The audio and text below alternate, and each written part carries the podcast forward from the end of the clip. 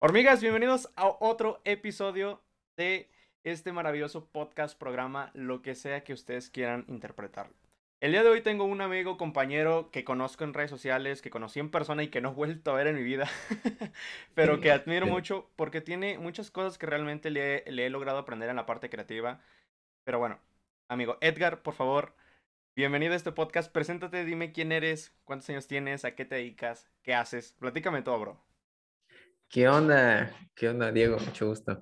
Eh, pues yo digo que me dedico a hacer videos, prácticamente vivo de hacer videos y eso es lo que hago todos los días. Es una forma muy sencilla de resumirlo.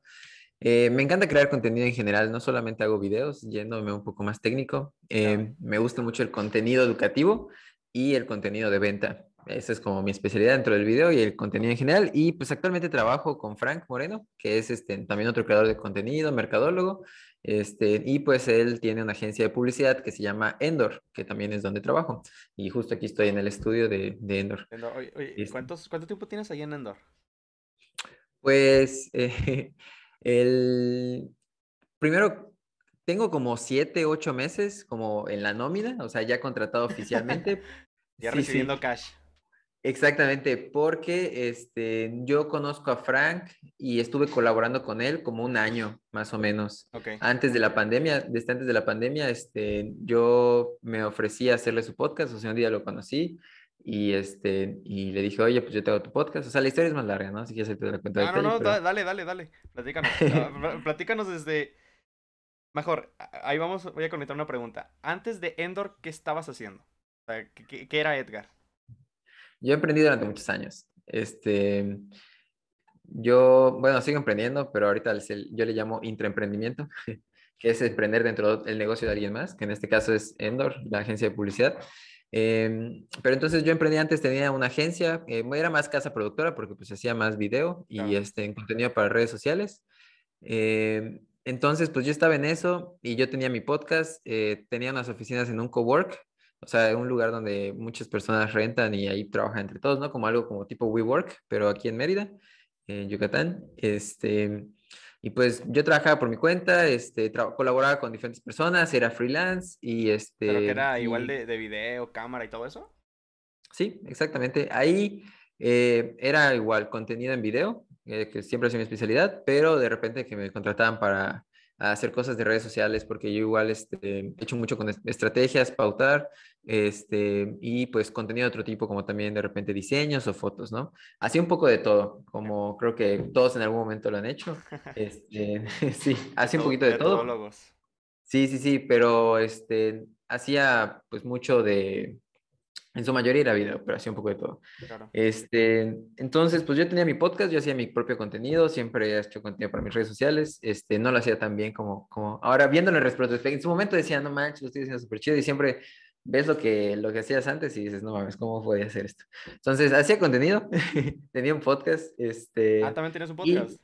sí, yo tenía un podcast, entonces gracias a ese podcast eh, yo me animo a invitar a Julio Hierro, este, este personaje que, que bueno, y, hace contenido igual en video y tiene una agencia que se llama iRender. Este, entonces yo le invito a mi podcast, acepta, sorprendentemente, eh, porque no lo conocía ni nada, o sea, simplemente un día eh, lo encontré en YouTube, le escribí por, por Instagram y me contestó y me dijo que sí, porque yo sabía que él iba a venir a Mérida, él ya lo había anunciado, entonces yo le escribí y le dije, pues si vas a venir a Mérida, este, te, te llevo a donde quieras, conozco muy bien aquí, yo soy de acá, te puedo mover y, este, y pues aprovechando, te invito a grabar mi podcast. Y me dijo que sí. Entonces, como que siempre he aplicado esta de dar antes de, de pedir, entonces siempre era como de, güey, te ayudo cuando vengas, te llevo a visitar los cenotes si quieres. Fuimos a los cenotes igual, está chido. Este, y este, y pues ya, entonces estaba grabando con él y este julio conocí a Frank, Frank Moreno, que es la persona con la que actualmente trabajo. Este, entonces, durante, mientras estaba grabando el podcast con Julio, eh, Julio le, le, llama Frank. Yo ni sabía quién era ese güey, pero así como que a la mitad de podcast, como que Julio y no lo una llamada. Ajá, sí, este, y que dice hoy, eh, le dice, sí, Kyle, estoy aquí cerca de tu casa, porque de hecho estábamos como a cinco calles de el cowork donde yo estaba grabando, que eran mis oficinas en ese momento, donde yo rentaba, estaba muy cerca de casa de Frank, la antigua, y este, y pues le cayó, o sea, porque Julio le invitó para que después del podcast fueran de algún otro lado, ¿no? Claro. Este, yo ni sabía quién era, no, o sea, en ese momento sí ya conocía a Frank, pero no sabía que Julio estaba hablando con Frank. Y este, y ya simplemente como que fue rapidito, le dijo, sí, sí, estoy cerca de tu casa, bro, cállale. Y ya cuelga y dice, ah, perdón, sigamos. Y seguimos grabando el podcast. Y, ah, va. Entonces termino de grabar y veo que de repente entra Frank y yo decía, ¿qué pedo? ¿Qué hace Frank Loren aquí? O sea, porque ya lo seguía y todo. Este, ya tiene como, como dos años esto, más o menos. Pero, este, pero pues Frank ya tenía, creo que en ese momento tenía como 40 mil, 50 mil o, o, 30, algo así, ¿no? Y pues Endor igual, ya llevo un rato aquí. Endor es una agencia muy, de publicidad muy conocida aquí en Mérida. Entonces, este, como que ya sabían quién era. Y dije, no mames, ¿qué hace este güey acá? O sea, ¿por qué está entrando? Y, este, y ya veo que Julio lo saluda y todo el rollo. Y ahí fue como conocí a Frank. Este, eh, yo en ese momento pues trabajaba con unos compañeros, o sea, estaba asociado con unos compañeros que era donde teníamos la casa productora. Este, de hecho, ellos me ayudaban a producir mi podcast. Y este, entonces yo sabía que Frank quería hacer su podcast porque lo había publicado en historias y sabía que este, traía eso en mente. Entonces, nuevamente lo de dar antes de recibir. Y pues dije en mi cabeza, tengo que aprovechar esta oportunidad. Es una oportunidad que valoro. O sea, no todos los días te encuentras a un güey como este, que es de Mérida y todo. Y este, quiero aprender de este güey.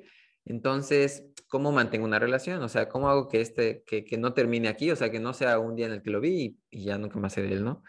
Entonces, ¿cómo puedo tener una, algo más con Frank, no? Y en ese momento fue que me acordé lo de su podcast y ya terminando de platicar y todo, porque guardamos las cosas, terminamos de grabar y nos estábamos viendo en el estacionamiento, le digo, oye Frank, eh, yo sé que quieres hacer tu podcast, ¿verdad? Sí. Oye, pues fíjate que ya te puedo ayudar justo lo que estoy haciendo ahorita, o sea, aquí tenemos todo el equipo, luces, cámaras. Es más, tú no tendrías nada que hacer nada más que llegar, sentarte, hablar a la cámara y listo. Yo me encargo de este, del equipo, del montaje, de la preparación, de la postproducción. Yo te entrego todo listo para que solo publiques en tus redes sociales. ¿Te late? Me dice, ah, sí, pues ¿cuánto me costaría? y le dije, este, yo en ese momento primero sabía que le tenía que decir un precio. O sea, como para que le generara más valor, no se lo iba a decir gratis todavía. Entonces le dije, este, bueno, creo que en su momento le dije como 15 mil, algo así. Le dije, pues mira, cuatro episodios al mes, 15 mil pesos. me dice, mm, ah, pues está bien, pero le dije, si este, podemos hacer intercambio, a mí me gustaría este, pues, aprender, eh, porque en ese momento igual ya tenía varios, varios cursos de capacitación de, este, para agencias, o sea, justo para, para agencias creativas. Y pues yo en ese momento estaba con, con, la nuestra, con la casa productora, y pues simplemente quería aprender, ¿no? Entonces dije, pues mm, nos das mentorías, este, me capacitas y pues te hago tu, tu podcast. No me acuerdo si le habría dicho algo más, pero pues, eh, creo que eso era casi todo. Y me dijo que sí. Entonces, pues para él era, güey, pues me está dando mucho. Entonces, adelante, vamos a hacerlo. Y ya al día siguiente grabamos un episodio de podcast con el Capizámano y así. Y eso ya tiene dos años, ¿no? Y ahorita trabajo en Endor. Entonces, estuve un año así, este, eh, intercambiando podcast. O sea, eh, me asesoraba, grababa, este, todavía no viajaba con él, solamente pues eran cosas aquí en Mérida.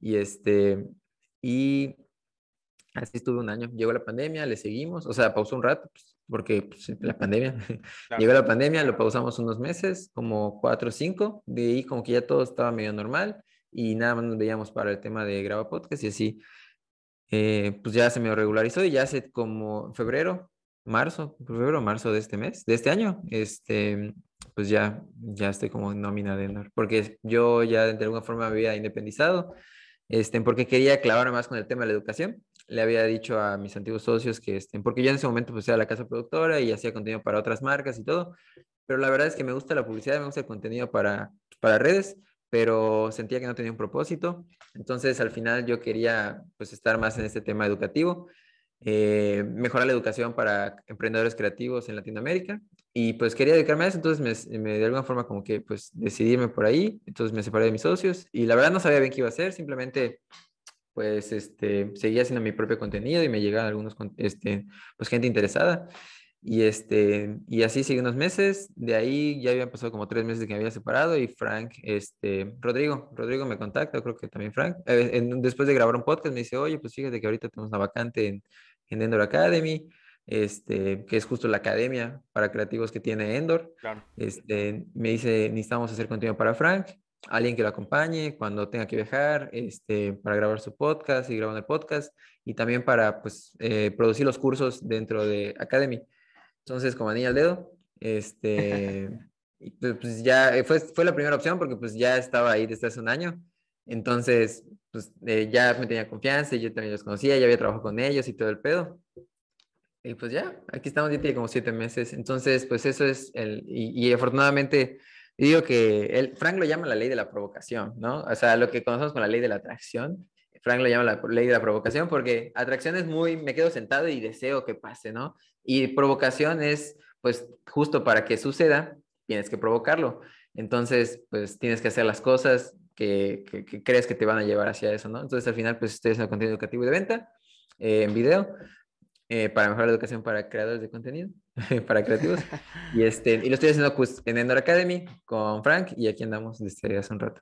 Oye, eso hago en pocas palabras. Pero de forma más fácil digo que vivo de hacer videos.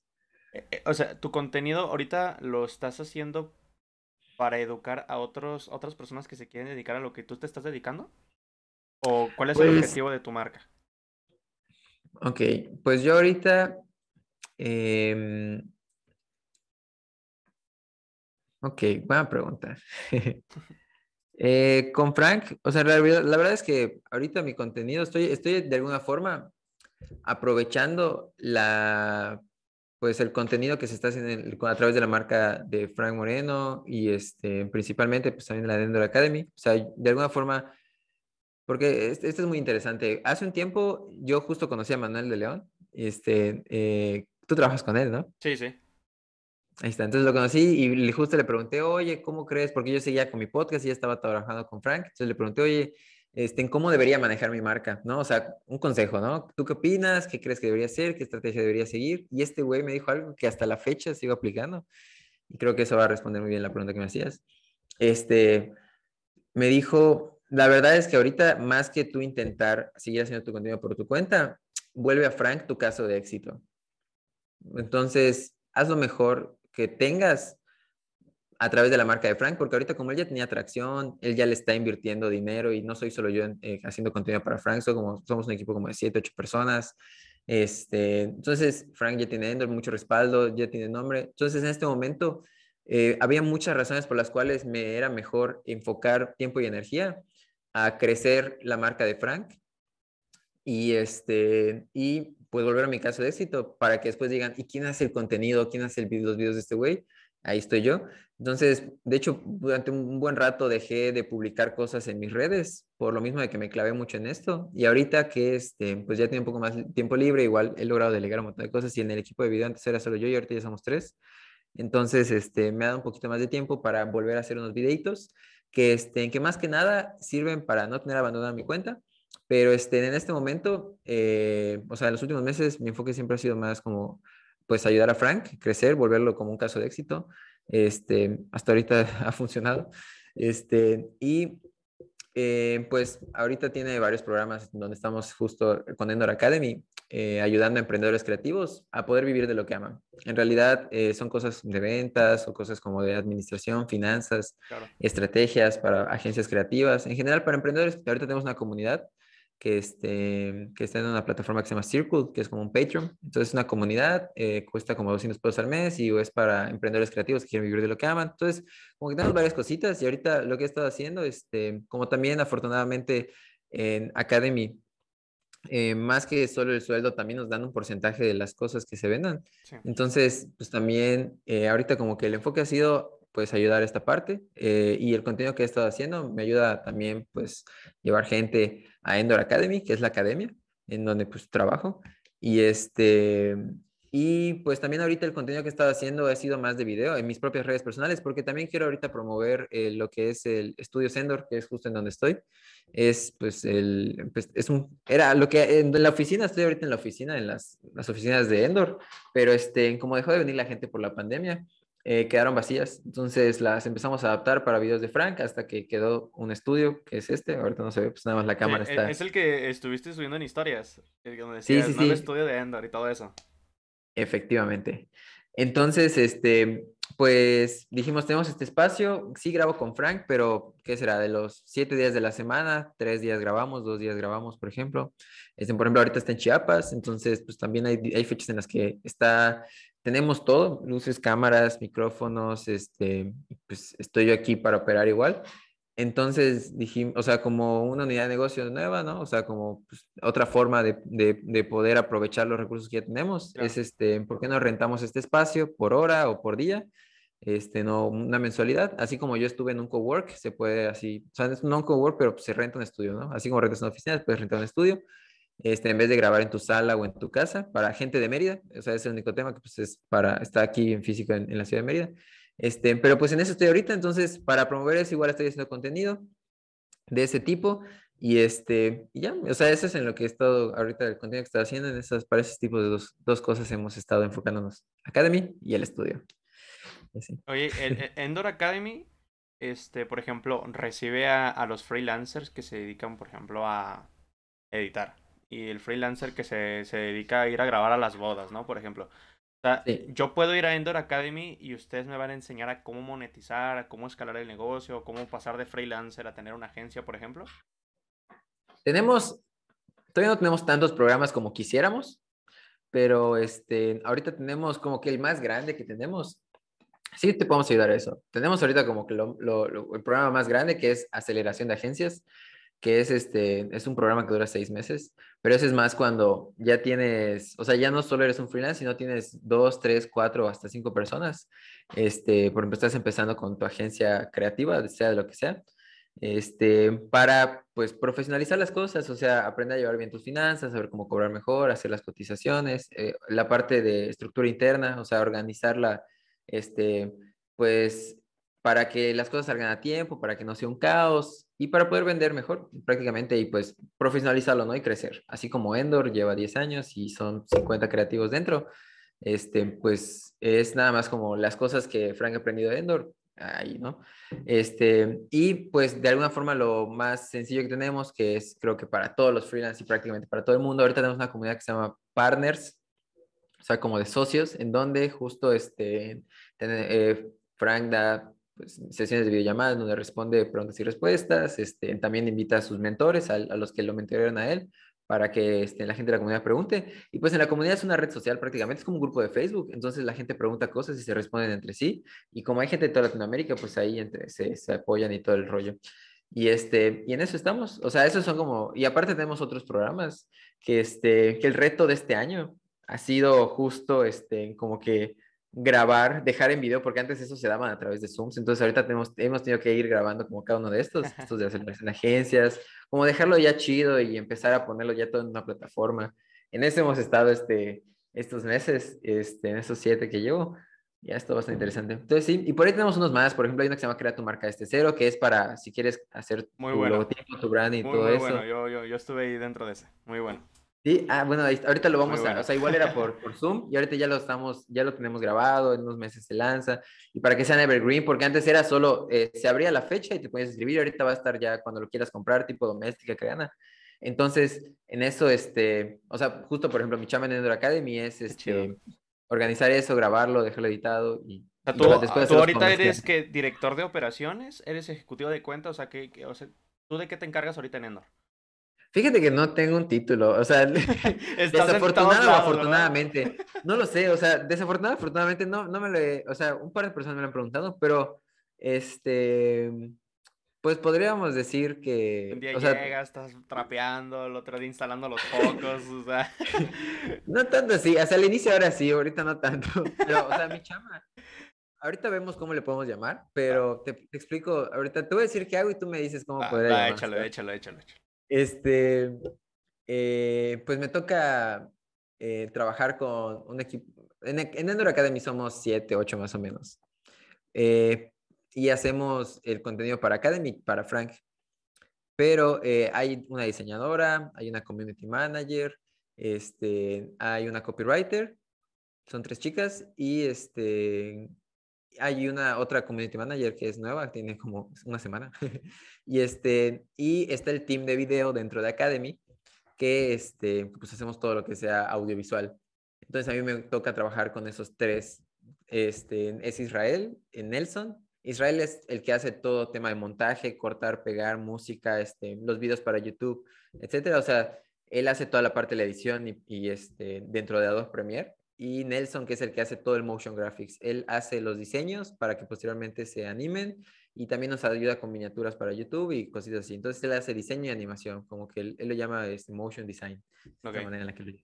Y este, a mí antes me tocaba hacer la chamba de los tres, Y ahorita, este, pues lo único que ya me toca hacer, Isra ya edita todo lo que yo editaba, Nelson hace todas las animaciones y este, y a mí solo me toca el tema de pues, lograr que suceda y escribir las cosas, o sea, escribir guiones, grabar y, es, y ya, prácticamente. O sea, escribir, grabar y pues ver que, que, salgan los videos. Eso es lo que hago prácticamente. Oye, conozco un montón de, o sea, de compañeros, amigos, un montón de raza que quiere trabajar como en agencias. O sea, son un montón de chavos que saben usar cámara, que saben editar en Premiere, que hacen videos para YouTube. O sea, que son creativos hasta cierto punto.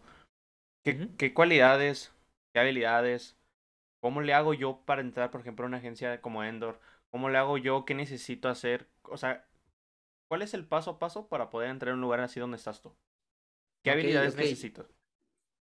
Este, interesante.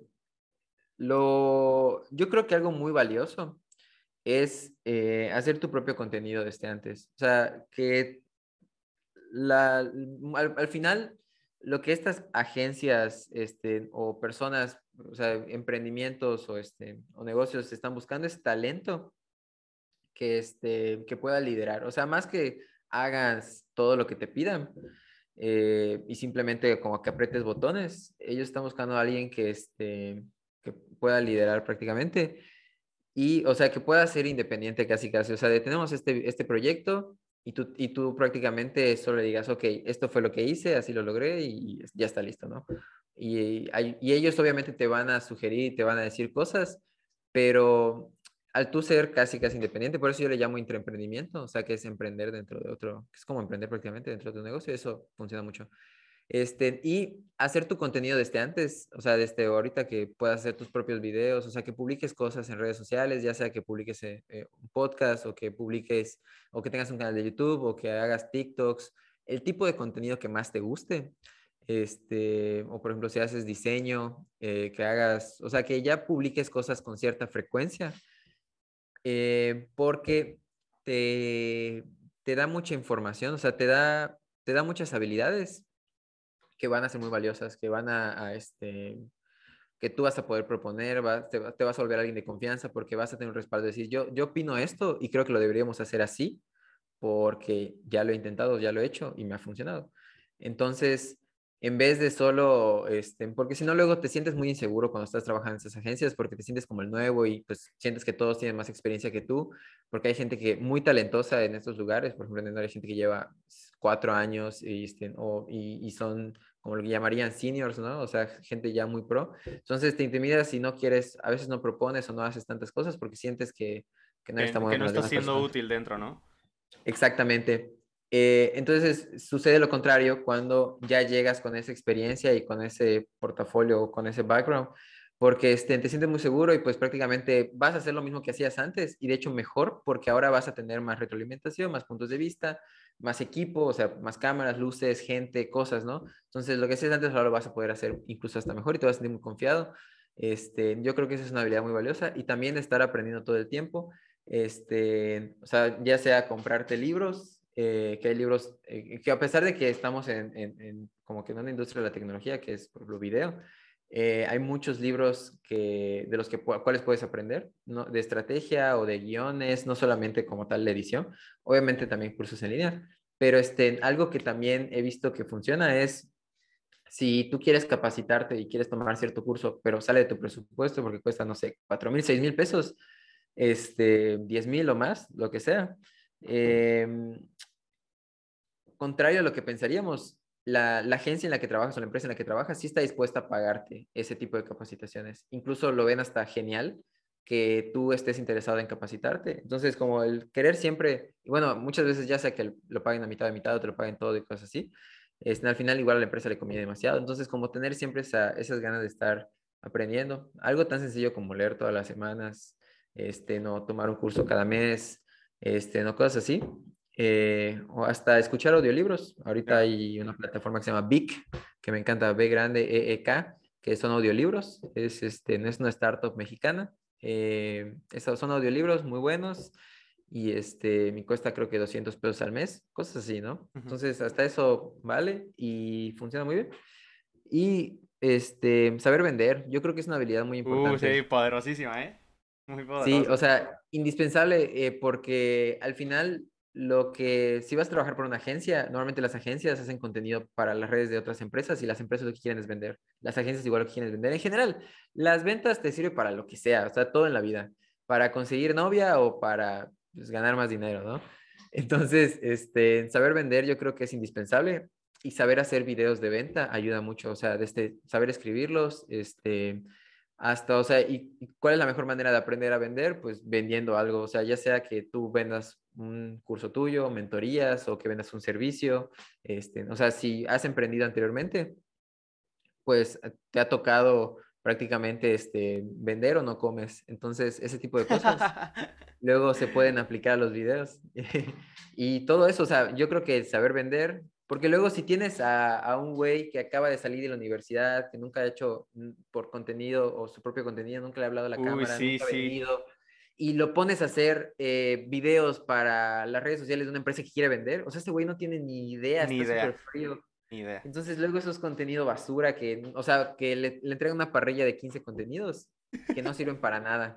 Entonces, por eso, hablar a la, saber, o sea, haber hecho tu propio contenido, este, pues este tema de estar aprendiendo todo el tiempo eh, y saber vender. Yo creo que son tres cosas ahí básicas. ¿Tú terminaste una carrera universitaria? Me salí de tres universidades. ¡A la Pero no madre! A ver, a ver, cuenta. ¿Cómo, cómo está eso? Tres Eh. universidades. Yo me salí de una y ya me siento bien mal, güey. Siento que arruiné mi vida. No, güey, no te sientas mal. Estuvo, está bien chido. O sea, realmente mi amor por la educación viene porque eh, yo tuve una mala educación y me frustró mucho. O sea, realmente a mí me encanta aprender y me salí de tres universidades no porque odie la escuela o odie aprender, sino porque sabía que lo podían hacer mejor y realmente me frustraba y no estaba dispuesto a esperarme por cinco años eh, a que a ver si mejoraba. O sea, es que siempre me decían, no, es que ahorita como son los primeros años de la carrera, son tronco común, entonces las carreras buenas vienen hasta el último año. Y yo no mames, no voy a, o sea, no voy a esperar cuatro años para ver, porque al final luego le preguntaba, solo, o sea, como estudiamos en la misma universidad, los, o sea, los del último año y los de primero, solo me acercaba a ellos y les preguntaba, oye, a ver, tú este último año, ¿estás viendo esto que yo quiero hacer? No, ok, va, ya está. Entonces, ¿por qué me voy a quedar sentado esperando todo? O sea, era demasiado, como yo ya eh, desde ese entonces pues ya emprendía y tenía mis negocios, este, o sea, vendía mis servicios de video eh, al mismo tiempo que estaba en la escuela. Realmente eh, ir a la escuela me quitaba tiempo. Entonces, pues yo no te estaba dispuesto a perder ese tiempo. Y Frank igual dice, cómprale años a la vida. O sea, no se trata de, de ser más inteligente, o como le dicen, tener más IQ, sino simplemente haber empezado un poquito antes. Entonces, así como siempre dan el, el, el- el sencillo consejo de haz prácticas o intenta o mete como practicante o, o, este, o métete a aprender a algún lugar antes de salir de la universidad, eso es como comprarle años a la vida. Pues empieza a trabajar, empieza a probar, empieza a emprender desde antes de salir de la universidad. Total, si fallas, no pasa nada, o sea, tienes ese colchón de que pues, sigues estudiando o sigues en casa de tus papás y todo el rollo, ¿no? Entonces, este, la primera vez que me salí, sí estuve bastante decidido porque era una, era una carrera técnica que duraba dos años y medio, este, y ya llevaba un año, un año y un poquito, y unos cuantos meses, eh, pero era, se llamaba animación digital, no, diseño digital, área animación. Los nombres siempre han estado bien raros y malos, ¿no? Y solo usan Photoshop y Canva. Sí, sí, sí, o sea, era más diseño, porque era lo más parecido. Saliendo de la preparatoria y quería encontrar algo de video. O sea, desde ese entonces me gustaba el video, pero este, pero no había. O sea, en- en- hasta la fecha sigue sin existir. No hay carreras completas de video, a menos que sea algo como tipo cine y es en la Ciudad de México o en otro país. Este, pero pues en realidad yo no quería hacer cine, yo quería hacer contenido para redes sociales, ¿sabes? Porque an- eh, o sea, antes, ahorita ya hay más programas y más, este, porque esto que estoy contando ya tiene como seis años, siete años más o menos un poquito más, o sea, que, que salí de, o sea, que decidí empezar a estudiar algo, eh, salí de preparatoria, entonces... ¿Cuántos años tienes ahorita? Yo tengo 24, en, en casi 25, Ajá. en abril cumplo 25. Este, pero pues sí, cuando creo que tenía 18, entonces 19, 20, entiendo. Sí, eh, casi 6, 7 años más o menos. Entonces, este, pues no habían carreras de video. Entonces lo que más cercano era algo como, era diseño y animación, ¿no? Eh, utilizar la computadora. Los- eh, para los señores era, no, pues usa la computadora, es lo mismo, ¿no? Y yo, no señor, más sea, pícale ahí y ahí solito lo hace. Sí, o sea, una cosa es diseño gráfico, una cosa es animación, otra cosa es video, y dentro del video una cosa es hacer cine y otra cosa es hacer contenido para redes sociales. Eh, no es que una sea mejor u otra sea peor, son cosas diferentes, o sea, es la evolución, ¿sabes? El cine evolucionó, la televisión evolucionó y surgieron millones de, de ramas dentro del video. Y justo yo por eso especifico que dentro del video hago educación y venta, o sea, que son, porque podría hacer videos para bodas o videos para, para, para, empresas, ¿no? Efectivamente, ¿no? Entonces, este, pues eh, ya llevaba un año y me, o sea, veía que no estaba para ese entonces no emprendía, simplemente este, yo hacía mis videitos por, por, porque en la, desde la prepa hacía este, unos videos que yo llamo de magia, o sea, que eran como tipo de trucos, aparecía cosas y cosas así, este, pero lo hacía en After Effects, este, eran efectos visuales, esos eran los primeros videitos que, que hacía y extendidos para YouTube. Entonces yo quería pues simplemente aprender a hacer mejor lo que ya había aprendido más o menos por YouTube pero pues no había nadie que me lo enseñara. Entonces, eh, pues fui con los directivos de mi carrera y les pregunté, oigan, yo quiero aprender esto, este, ¿qué onda? ¿Me lo van a enseñar en la carrera? Y me dijeron, no, la neta es que no lo vamos a ver. Eh, y pues dije, o sea, eso se lo expliqué a mis papás y, les dije, ¿por qué voy a perder el tiempo en algo que no me va a enseñar lo que yo quiero? pues simplemente me salí. Eh, y para ese entonces ya tenía en mente otra, o sea, desde que me estabas, o sea, estaba viendo salir y pues yo creí que en otra carrera iba a poder encontrar algo mejor este, y era una que era una ingeniería, o sea, de, era ingeniería en animación digital y efectos visuales. O sea, el nombre estaba más Ay, cabrón, bien mamadores de nombre. Sí, sí, sí, bien mamador. O sea, eh, ingeniería en animación digital y efectos visuales. Entonces, pues pensé que ahí iba, sí, o sea, pensé que iba a poder encontrar algo, algo, este, como lo que estaba buscando, que era más de video. Este, pero eh, y estuve ahí un año, estuve ahí un año. el, tema era que tenía muchas materias de relleno. Eh, y digo de relleno porque eran todas las de, ahorita te voy a explicar, ¿no? Pero pues como era ingeniería, tenías todas las de tronco común de ingenierías. O sea, todos los cálculos, todas las físicas, todas las las este, aritmética, programación, todo lo que fuera de ingeniería realmente. O sea, toda esta es parte como de matemáticas. Este, y realmente ese no era el problema. El problema era que no había un porqué del, del cual estuviera teniendo. O sea, cuando me acercaba a los maestros, igual les, o sea, los, pues, tanto mis maestros como los directivos, porque como era, era una, una, universidad, pues tenía varias, todas eran puras ingenierías y una de ellas era esta. Entonces, platiqué con los de, los de como la escuela de, de, de animación y, y sí, como de ingeniería de animación, y también me acerqué con los directivos y les preguntaba por qué tengo estas, estas materias de, este, pues de matemáticas, ¿no?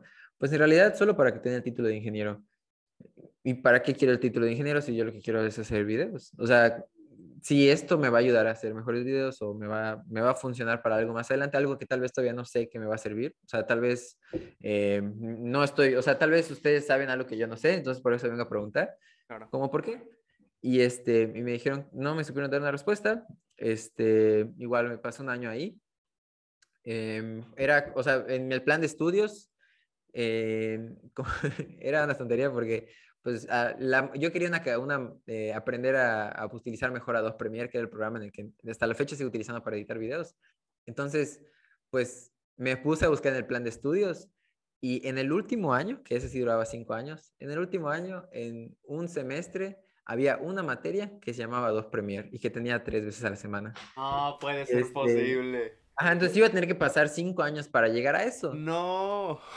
sí, sí. Entonces, igual puse las cosas sobre la, la, balanza, este, pues me salí de esa, para ese entonces ya estaba emprendiendo y, este, y me metí eh, casi, casi saliéndome de ahí. Este, un amigo que, que estaba conmigo, que de hecho eh, él siguió esa carrera, este, pero que yo me había salido y ese amigo seguía ahí. Él ya trabajaba en una empresa que era de educación igual. Este, era una startup de educación, entonces eh, los cursos propedéuticos para entrar a la universidad de Exani 1 y todo eso, este, ellos de alguna forma lo habían hecho como que en línea, entonces eran puros videos ya grabados y necesitaban a alguien que produjera ese contenido, que hiciera videos y como era para gente de prepa y secundaria, este, necesitaban que tuviera animaciones y pantalla verde y que fuera algo muy atractivo. Entonces, este amigo me recomienda, me meto a trabajar ahí y estuve un año ahí. me recomendó, estuve ahí, trabajé como un año, aprendí a usar equipo, este, porque ellos tenían un estudio también, entonces, pues, y tenían todo, como era un startup, habían recibido como 500, como medio millón más o menos de inversión, entonces habían comprado un equipo y lo habían, eh, o sea, luces, cámaras, lo mismo, ¿no? Todo chido.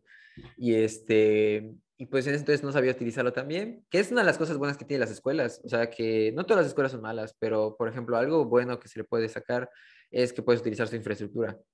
Es decir, eh, como videógrafo es muy difícil aprender a utilizar equipo de video, eh, sobre todo cuando estás empezando porque es equipo costoso y no, no digamos una DSLR como esta, que es una sencillita, sino tal vez más pros, este, ya más de cine, este, o equipo de iluminación, las luces son muy caras, este, o infinidad de aparatitos y cosas técnicas que todo el tiempo se necesita usar.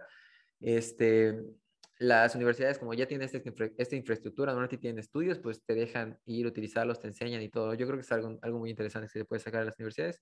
Eh, a esa ventaja que tienen sobre algo en línea, que es poder utilizar el equipo, probarlo, tocar, tener sus estudios, pero no lo hacen. Bueno, pues hay un consejo, ¿no? Entonces, este, eh, mientras estuve trabajando en esta otra empresa, que también era de educación, y de ahí fue cuando me empezó a gustar muchísimo más todo este pedo del tema educativo. Este, me di cuenta de que yo estaba haciendo contenido educativo, eh, y que, pues, pues, pero era para gente que quería entrar a la prepa, a la universidad y todo ese rollo. Este, y desde ahí me empezó a surgir la idea de que yo quería pues, mejorar la educación. Eh, o sea, me di cuenta de qué, qué debilidades tenía la, la, educación tradicional y qué se le podía mejorar, o sea, esas áreas de oportunidad. Y pues decidí hacer algo al respecto, entonces empecé a vender cursos este, por mi cuenta, empecé a dar cursos de edición de video, de, cosas así, que eran los que ya, yo ya sabía hacer.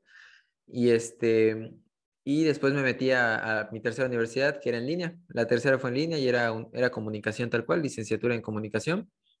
Este, pero lo mismo, o sea, a pesar de que era en línea, el tema no es si es presencial o si es en línea.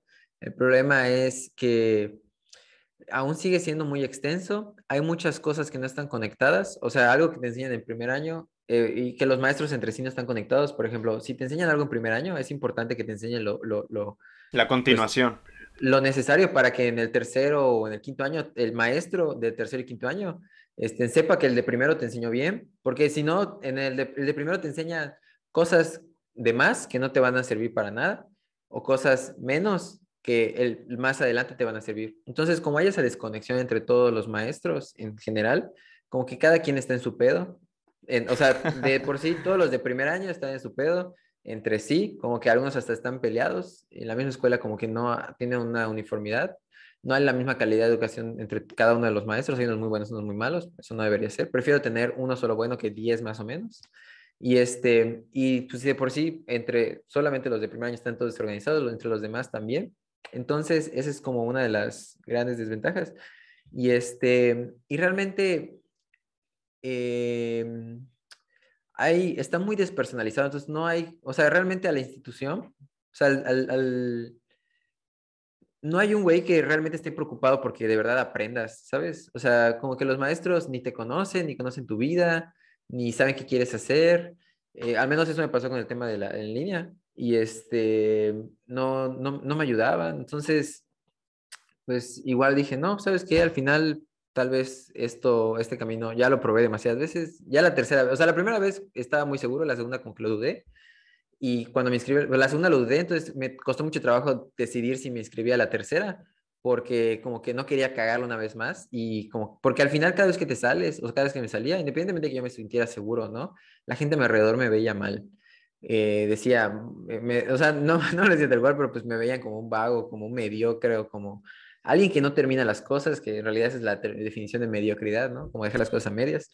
Este, y pues obviamente igual generaba muchas inseguridades porque pues si todos a tu alrededor te están diciendo que, que, que como que la estás cagando, pues te la empiezas a creer. Sí. Y ya después de experimentarlo por cuenta propia ya muchos años y ahorita que ya estoy haciendo todo esto y todo el rollo, me di cuenta de que pues sencillamente eh, el, los creativos necesitamos mejores formas de aprender eh, tenemos, necesitamos nuevas y mejores formas, metodologías, técnicas eh, de, para aprender y para evaluarnos. Entonces, pues eso es en lo que, eh, por eso me dedico a lo que me dedico, por esa, ese tema de haberme, de, esa mala experiencia que tuve este, pues, con mi propia educación.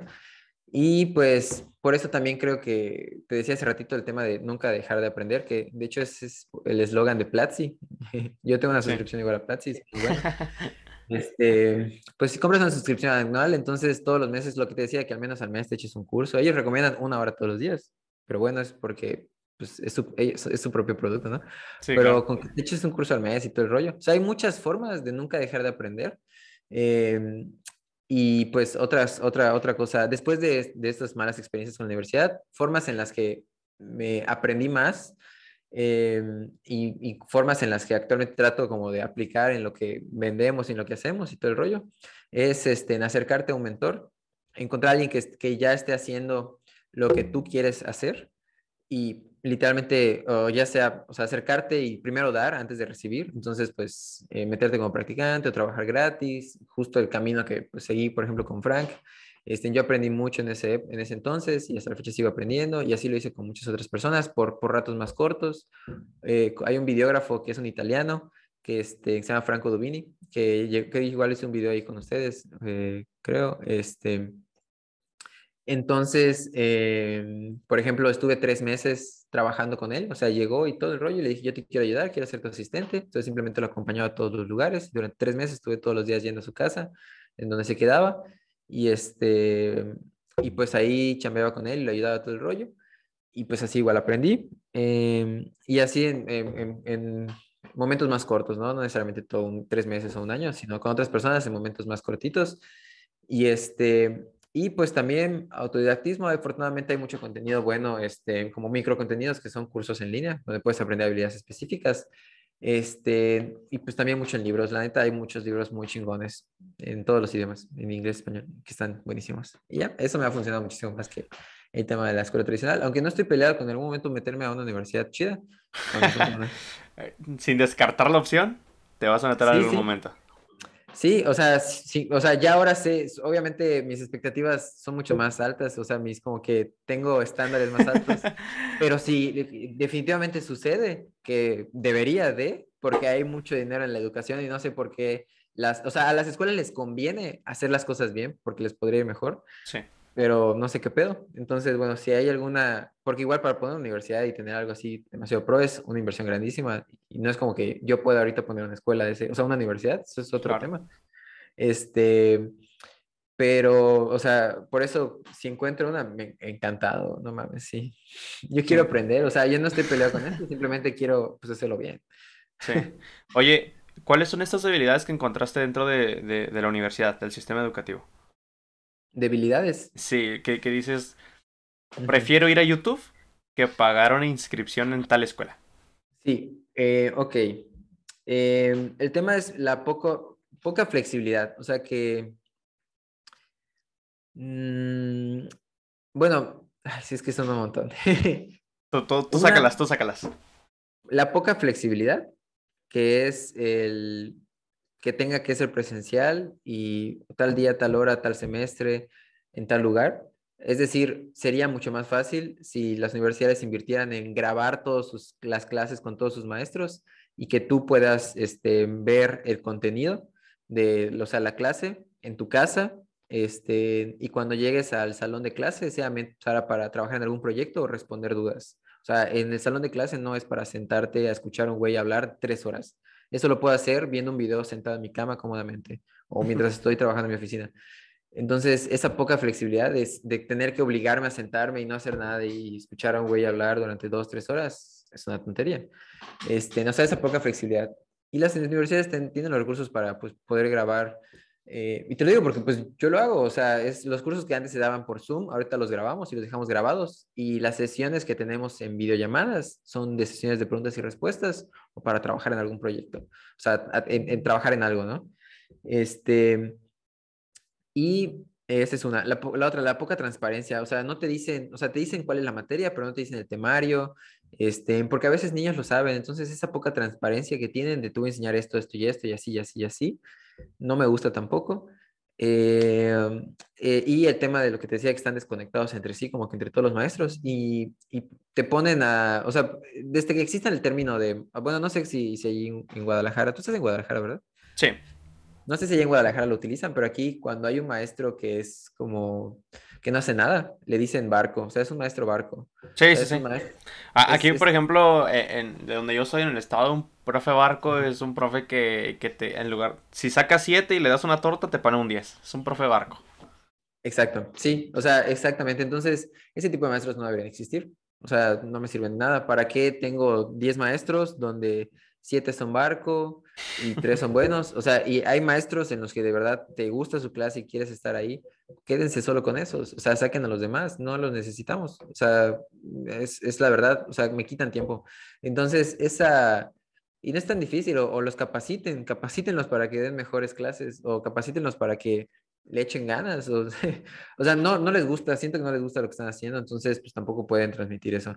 Y obviamente también el tema de que eh, no sean expertos en lo que hacen, o sea, lo que, más o menos como lo, lo del el güey que, que entra a una agencia de publicidad o una agencia creativa a hacer videos y nunca ha hecho sus propios videos, es lo mismo, o sea, un maestro que, este, que solo es maestro y que te está enseñando algo, algo que no ejerce, eso también es un error, un error bastante grande y muy común. Entonces, ese tipo de cosas realmente ni siquiera son tan complejas, deberían este, enfocarse en cosas, en fortalezas que tienen como la de tener un estudio, por ejemplo, algo físico, en donde tus alumnos puedan ir, probar, grabar, etcétera. Eh, o tener acceso a todos esos expertos profesionales que son los maestros y que tienen empresas y que ese networking, eso creo que es algo muy bueno de la escuela. Eh, pero pues no le sacan tanto provecho a eso. Edgar, ¿cuál es tu sueño? O sea, fuera de todo esto, o dentro de todo esto, ¿cuál es el sueño de Edgar? O sea, a largo plazo. Platícanos, vamos a hacerlo mejor así. Platícame el de corto, mediano y largo plazo. ¿Cuáles son tus sueños, tus metas, tus objetivos que tienes planteados? Perfecto. Eh, a largo plazo, bueno, la verdad es que hace unos años, años atrás, como hace 3, 4 años, yo quería vivir de hacer videos. O sea, porque hasta ese momento, pues, eh, medio estudiaba, emprendía, pero seguía viviendo con mis papás. Entonces, yo quería dedicarme al 100% a hacer videos. Este, actualmente ya lo, ya lo logro. Entonces, como que esa es una meta. También creo que es importante celebrar las cosas. Como Franklin siempre lo dice, de que hay un ejercicio de levanta la mano, dóblala y darte una palmadita, porque a veces es necesario como reconocerse, o sea, a veces somos muy duros con nosotros mismos y no nos reconocemos las cosas que también hemos logrado y hecho. Entonces, algo pues de lo que me, siento feliz, orgulloso, es que actualmente puedo vivir al 100% de lo que amo. O sea, este, yo vivo con mi novia, tengo mi casa, este, como lo básico indispensable, ¿no? Pues me mantengo. Y, este, y pues vivo al 100% de hacer videos. En realidad hago esto todo el tiempo y me encanta. Y a veces lo hago, no trabajo los fines de semana, pero aquí estamos en sábado grabando un podcast en el estudio. Este, entonces, realmente me encanta y, y, como que hace unos cuantos años mi sueño era vivir al 100% de hacer videos y actualmente eh, siento que estoy viviendo, o sea, no siento, estoy viviendo ese sueño, ¿no? Entonces, eso es algo que me gusta mucho. Este, lo otro, eh, y más a largo plazo, o sea, eso era lo primero, y lo otro era que yo quiero mejorar la educación para creativos en Latinoamérica, para emprendedores creativos, o sea, gente que, que es creativa, pero que pues quiere vivir de lo que ama también y mejorar la educación para estas personas. Esto, em, pues, de alguna forma, yo siento, la educación no es lo único que se necesita para poder mejorar tu calidad de vida, pero sí es un factor muy importante. Las personas, si, si, este, si estuvieran mejor educadas, si aprendieran mejor, eh, si tuvieran la educación que como se debería, eh, podrían mejorar su calidad de vida. Hace no mucho me tocó hacer un video para el canal de YouTube de Frank y hablamos de por qué los emprendedores creativos no pueden vivir de lo que aman, o sea, por qué los creativos están muriendo de hambre, ¿no? Eh, siempre se escucha o la broma o siempre está como que ese chiste de que ay, te vas a morir de hambre si trabajas de eso, ¿no? Que normalmente es como el arte o la creatividad. Pues más que un chiste es una realidad. Se hizo una, un, para ese video este, nos basamos en una investigación que hizo el Banco Interamericano del Desarrollo junto con el Instituto del Fracaso. Son esos dos, el B, BID y el Instituto del Fracaso. Existe el Instituto del Fracaso, es, es, una, una, institución de Estados Unidos, The Failure Institute. Entonces se juntó con el Banco Interamericano del Desarrollo y este, hicieron un estudio de, eh, acerca de los emprendedores creativos, que también se le conoce como economía naranja. Entonces, investigar, eh, o sea, encuestaron a toda la gente de Latinoamérica y el Caribe. Eh, y entre varios, varios resultados que, que salió, estaba el que la salud, o sea, la salud física de los emprendedores creativos era un 3 de 10. O sea, realmente tenemos, o sea, esto que dice, que el, realmente, de verdad, nos estamos muriendo de hambre prácticamente, ¿no? O sea, no solo tenemos sueldos mal pagados, hay una mala educación, sino que tenemos una mala calidad de vida. O sea, hay veces que no podemos pagar cosas indispensables como, como este, cosas como salud, a veces que parecen ya casi un lujo, como ir a, a un médico privado por ciertos, ciertos problemas o ciertas cosas que nos puedan surgir, eh, no nos alimentamos bien, eh, dormimos mal, este, eh, no, no, tenemos actividades como de desestrés o de retroalimentación, o como de días libres o tantas vacaciones, o no tenemos la calidad, o sea, son muchas cosas que engloban el tener una mala calidad de vida.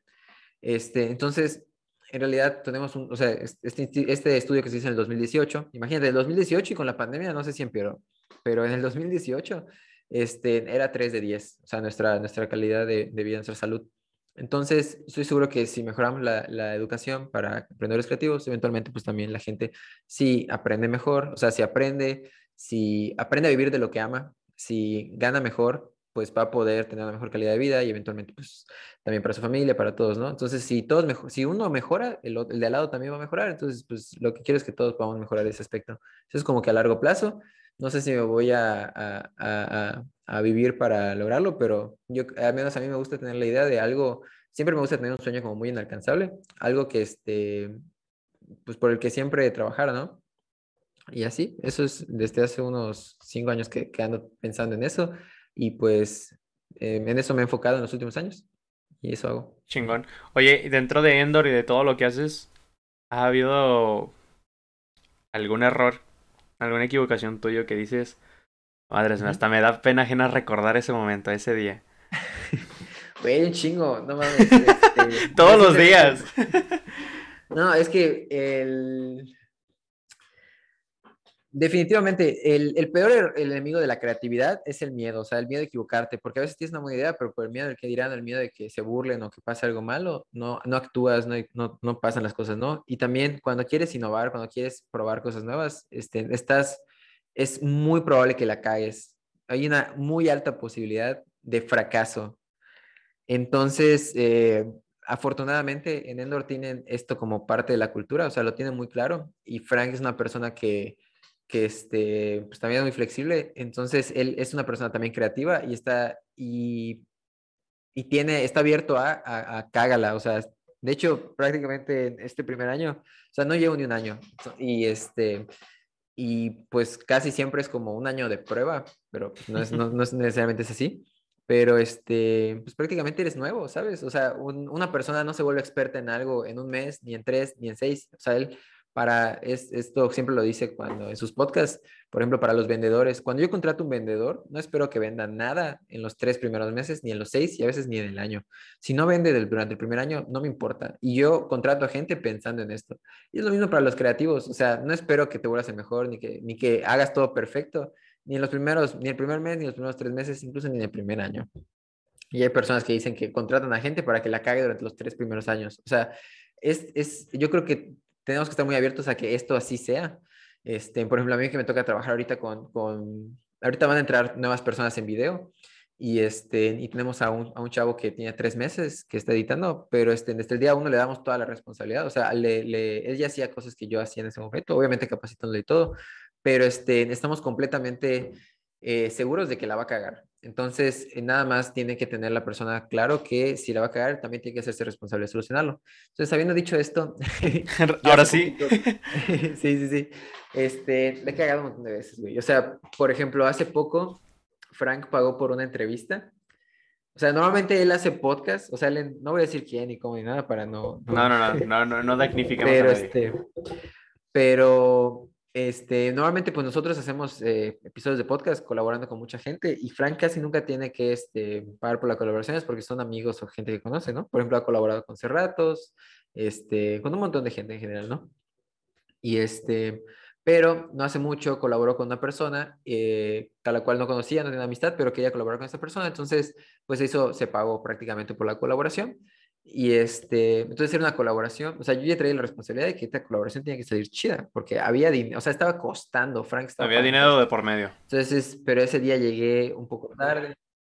Exactamente. Entonces, pues, tenía que salir bien, ¿no? Eh, entonces, este, pues llegué un poco tarde, eh, conecté todo apresurado, las cámaras, los micrófonos, etcétera. Eh, empecé a grabar a dos cámaras, con cada quien tenía su lavalier. Yo había puesto mis foquitos y todo el rollo y fue una entrevista como de 30 minutos, se termina.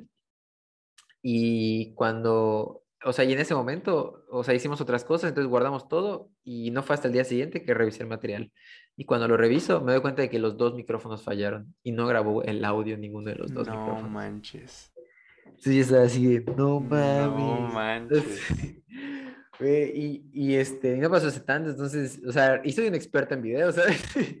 Güey, pero pues es, es ah, no, mames, y, y, no, la verdad, no, no se hace esa cierta que falló, o sea, porque fallaron, eran dos micrófonos diferentes, dos cámaras diferentes, entonces, no, o sea, una cosa es que por mala suerte tal vez no se conecte bien o... O, o, o no, quiso, o no quiso ya. Porque la tecnología falla, ¿sabes? O sea, eso es lo más culero. o sea, a mí me ha pasado que he grabado igual cosas y, y, la tarjeta de memoria se formatea y lo pierdes todo porque le dio la gana, ¿sabes? Sí, sí, sí. Pero tú quedas mal y, y es como güey, no tienes un respaldo y estaba yo solo y no mames. O sea, ahí sí me, dio mucha vergüenza y O sea, porque pudo haber fallado algo que grabamos aquí en el estudio. se pudo haber ido la luz, terremoto, pero no. Sí, no mames, no, no, no. Güey, y ahí se me dio mucha pena y me sentí muy mal. Y, le dije a Frank ya hasta que estaba listo el video y dije, verga, y, ¿Qué, le, ¿Qué, le, pues dijiste? ¿Qué le dijiste? ¿Y cómo me preguntó, oye, ¿y, qué pedo? ¿Por qué, es, ¿Por qué son así? ¿Por qué está así? Y pues le expliqué, o sea, le dije, literal, o sea, apenas me preguntó, le expliqué todo, y así como te lo acabo de decir. Y este, y pues me dijo, güey, pues, o sea, obviamente, pues se encabrona, o sea, no, no se enoja, pero o sea, obviamente, así, si yo me sentí mal, y no mames, imagínate, entonces, eh, pues, pues fue como de, ve, güey, no mames, o sea, qué frustración, qué enojo, qué impotencia. Pero, güey, pasa, o sea, ¿sabes? Y, y, pues, ¿qué podemos hacer la próxima para que no vuelva suceder? O sea, ¿cómo? Porque al final, al final el video sí salió, eh, usé el audio de, una, de, una, de un micrófono que le puse a mi otra cámara, pero se escuchaba con ruido, entonces tiene audio, el video se publicó, se escuchaba feo, pero pues se publicó, se salió. Este, eh, el video hasta se, se pautó porque pues era con una persona interesante, todo, ¿no? Obviamente no sonaba tan bien, y, pero como eran videos cortitos de 30 segundos, pues igual y no pasaba, o sea, 30 segundos sí aguantaba su mal audio y todo el rollo, ¿no? Este, pero pues ya desde eso pensé cómo puedo tener como un audio de respaldo, cómo puedo asegurarme que esto pase, o tal vez cuando grabe, cómo puedo hacer como un doble check. Eh, o sea, entonces, ¿cómo desarrollo? O sea, si se hubiera, si, si, se queda solo ahí el fracaso, o sea, la falla, y no aprendo de ella, entonces ahí sí sería un doble error. Entonces ahorita es como evito que, o sea, cómo logro que no me vuelva a suceder. O sea, esto ya, bueno, ya me pasó, ni pedo, pero cómo aprendo de esto. Y pues es lo que queda. Y pues obviamente sí queda muy mal sabor de boca, la neta, pero pues no, no manches. A ver, déjame, procesarlo porque pierdes la, o sea, pierdes la grabación. Bueno, pierdes el audio de una entrevista, de un podcast, el cual se pagó. Le dices a Frank, tú te sientes mal, Frank se emputa, pero no se emputa tanto. Sí, güey. ¿Qué aprendiste de esto? Así, en pocas palabras, ¿qué aprendiste de esto, Edgar? Hacer un triple check, o sea, eh, de entrada, las cámaras que tengo no me permiten, tengo una cámara que me permite monitorear el audio, o sea que eh, puedo conectar un lavalier y puedo conectar audífonos para escuchar, pero nunca lo hago, entonces es un error mío, es la primera. La segunda, este, porque normalmente olvido mis audífonos, entonces es otra, ¿no? Como tener siempre un, audífonos guardados en la bolsa de la maleta del equipo, porque además no fue en el estudio, entonces en el estudio yo tengo, por ejemplo, aquí donde estamos yo tengo todo, o sea, necesito algo, ahí tengo un armario y cajas y cosas, cables, todo lo que se necesite, pero entonces fue fuera, entonces me tuve que llevar las cosas y no las, no, no llevé, o sea, no llevo todos los aditamentos, porque un cable que te falte, ya se chingó todo, ¿no? Siempre pasa eso, entonces es este, como ese doble check, eh, tema de monitorear. Tengo una cámara que no puede monitorear. O sea, tengo dos y, solamente con una puedo monitorear. Entonces, lograr que las dos sean cámaras con las que sí. Este, no hay veces en las que tengo que invertir en equipo y se tiene que como gastar más en algo, pero es porque, no porque sea la nueva y me vea chingón con esa cámara, sino porque tiene que hacer cosas que necesito para evitar justo problemas como este. Este, y eh, checar en la computadora, o sea, siempre llevar mi laptop para que termine de grabar, cheque los archivos y si no salió, o sea, porque mi error también fue en ese mismo momento guardar todo y no hacer no verlo hasta el día siguiente. Entonces, es termino de grabar y ahí mismo estoy viendo, revisando Incluso si yo pudiera llevar mi laptop y monitorear, eh, que esa es otra cosa, pero cuando a veces se viaja no se puede llevar con tanto equipo, pero lo ideal sería, por, por, ejemplo, tener un switcher en donde yo esté conectando las dos cámaras y los audios y esté este, escuchando y viendo y monitoreando todo cómo se está grabando en mi computadora al mismo tiempo que se está grabando. Entonces me aseguro de que todo esté al 100. Entonces, ¿cómo puedo? Ahorita estoy pensando en cómo armar como un set chiquito para poder hacer esto, eh, incluso viajando y este y eso. Muy bien, Edgar. Ahora qué, vamos a salirnos de toda esta faceta del de, Edgar creativo y vamos a hablar con, con Edgar, con la persona Edgar, ¿va? Primera pregunta. ¿Cuál es tu peor miedo? Mm. un miedo, miedo feo, feo, feo, que dices, no mames, no, que te da hasta ansiedad. Ah, pues fíjate que no pienso tanto de. Ah, madre, a ver. o sea, algo así como que a la oscuridad o a las profundidades del mar, algo así, no tengo, ¿sabes? Pero creo que sería algo.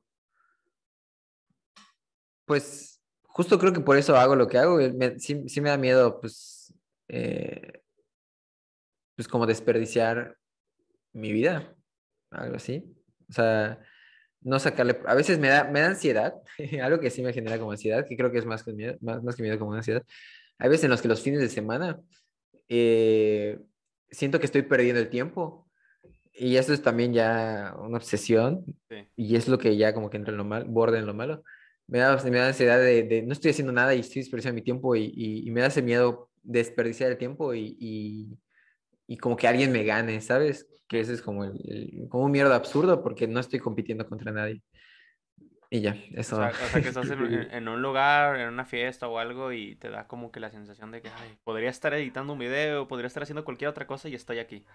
Me pasa los fines de semana cuando estoy en mi casa relajándome y en las noches, como a las 11, 10 de la noche, que me pongo a ver un video o algo así, o sea, videos en mi cuarto, estoy, ya dejé de editar y, o sea, seguí en mi computadora en las madrugadas de que se me ocurren ideas y cosas y pienso y me inspiro y todo, y me da esa ansiedad de, que estoy perdiendo el tiempo, me pasa más en esos momentos. Ok. Sí. Supongo que en este momento saco la, la lámpara del mago, la tallamos y ¡pum! aparece, ¿no? Y te dice Edgar, te voy a cumplir tres deseos. No se vale cumplir, eh, no se vale el deseo de deseo tener más deseos. Y este, y, ya. Solo tienes tres deseos. ¿Qué pedirías? ¿Y por qué? Tres deseos. Eh, madres. Pues algo, o sea, recientemente sí estoy un poco obsesionado con algo que se llama como métodos expandidos de conciencia, que es como cómo poder tener... Nuestro cerebro tiene una capacidad, un límite, ¿no? Entonces, cómo podemos llegar a más, ¿no? ¿Cómo poder utilizar más de mi cerebro, de ese pedo? Entonces me gustaría poder tener la respuesta a eso, cómo usar más de, eso sería una, porque me, me, me, me intriga muchísimo. Es, una, es, un tema que me intriga demasiado. Okay. Ese es una. El otro, este, eso es algo con lo que es, es como un tema muy romántico, creo, pero me, güey, actualmente hay gente, hay guerra, ¿sabes? Eh, por ejemplo, ahorita que, que, Estados Unidos se retiró de, de, Irak y cuando se quitaron, que ya era una guerra que lleva muchos años ahí, pero en realidad era una guerra que simplemente se están peleando por territorio, para, por unos ductos de petróleo, este, y cuando se quitaron, este, pues los que, como que una no sé cómo, como que unos militares de Irak eh, tomaron posesión y fue cuando volvieron a restringir que las mujeres se destapen la cara y cosas así, y si, lo, este, si tienen más un esposo, las mutilan o cosas de ese estilo. Entonces, eh, que desapareciera eso. O sea, ese sí está muy culero. O sea, no sé por qué en pleno 2021, casi 22, con el avance tecnológico, con la conciencia que tenemos, siguen existiendo ese tipo de chingaderas y la gente mata por pedazos de tierra, cuando en Internet existe un universo infinito, o sea, puedes ser dueño de tu propio pedazo de lo que quieras y es gratis, ¿sabes? Entonces no estamos peleando por espacios físicos todavía, por petróleo, por, eh, por poder. y pues me gustaría acabar con eso. O sea, sí estaría, pues sí está culero lo que está pasando, ¿no? Y está sucediendo al mismo tiempo que nosotros estamos grabando. Entonces, es como de, güey, está muy difícil de ignorar, ¿no? Esa es otra. Y este, ¿y qué otra cosa más?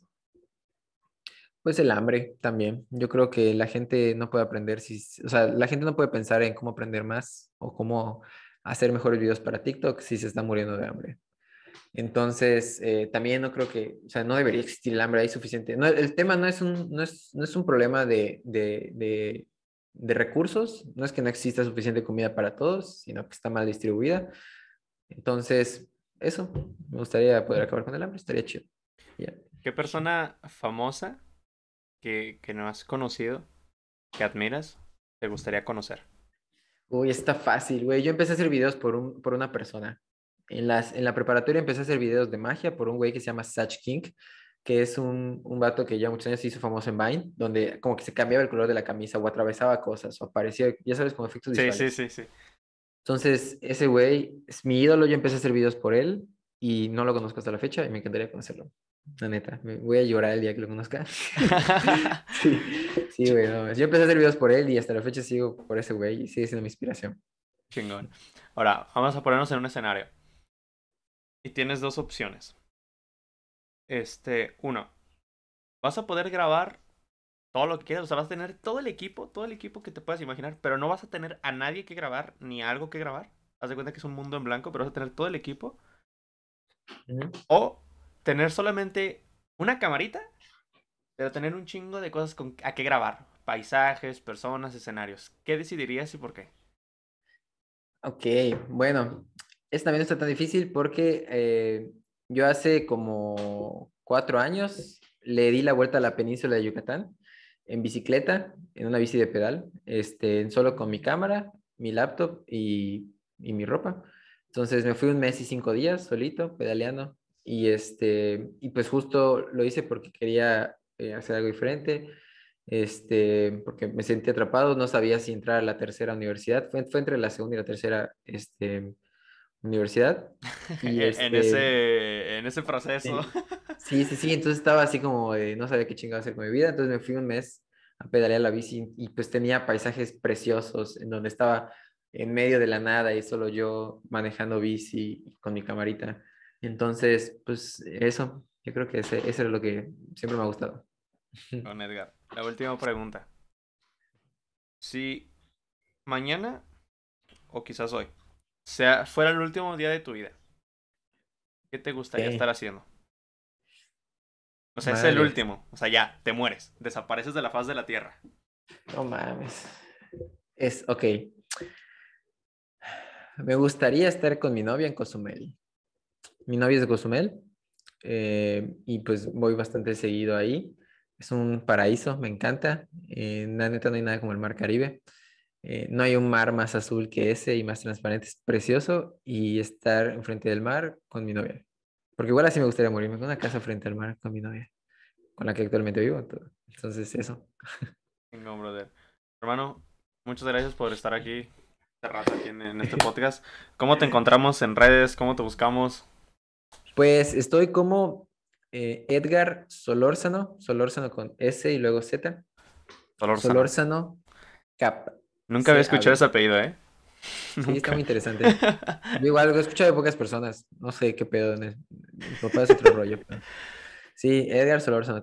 Y así. Eh, o Edgar Solórzano y les debo aparecer. ¿Vas, a tener algún proyecto reciente? Este, ¿Alguna sección del canal? ¿Qué vas a estar haciendo? ¿Algo interesante por la cual la raza te pues debe seguir. Ahorita este, voy a estar compartiendo muchos cursos gratis para promover el tema, porque quiero que más gente aprenda a hacer videos y aprenda a hacer mejores videos, específicamente de educación. O sea, si haces cursos o, o, o eres alguien que ofrece este, capacitaciones, tutorías, mentorías, etcétera. Entonces, si haces contenido educativo o de venta, o sea, para vender esos mismos cursos, ese contenido o videos de, para anuncios o para landing pages o cosas así, este, voy a estar haciendo muchos cursos gratis de esto porque quiero que la gente aprenda a hacerlo mejor y, y, pues sean más chidos. Entonces no voy a cobrar por los cursos, justo los voy a dar gratis porque lo que me interesa es que esta gente aprenda para que este, pues quieran venir a grabarlos aquí a Estudio Sendor. Entonces, este, pues, eh, este estudio está en Mérida, Yucatán. Si se encuentran en Yucatán cerca o vienen de visita a Mérida, que todo el mundo, ¿quién no quiere venir a Mérida?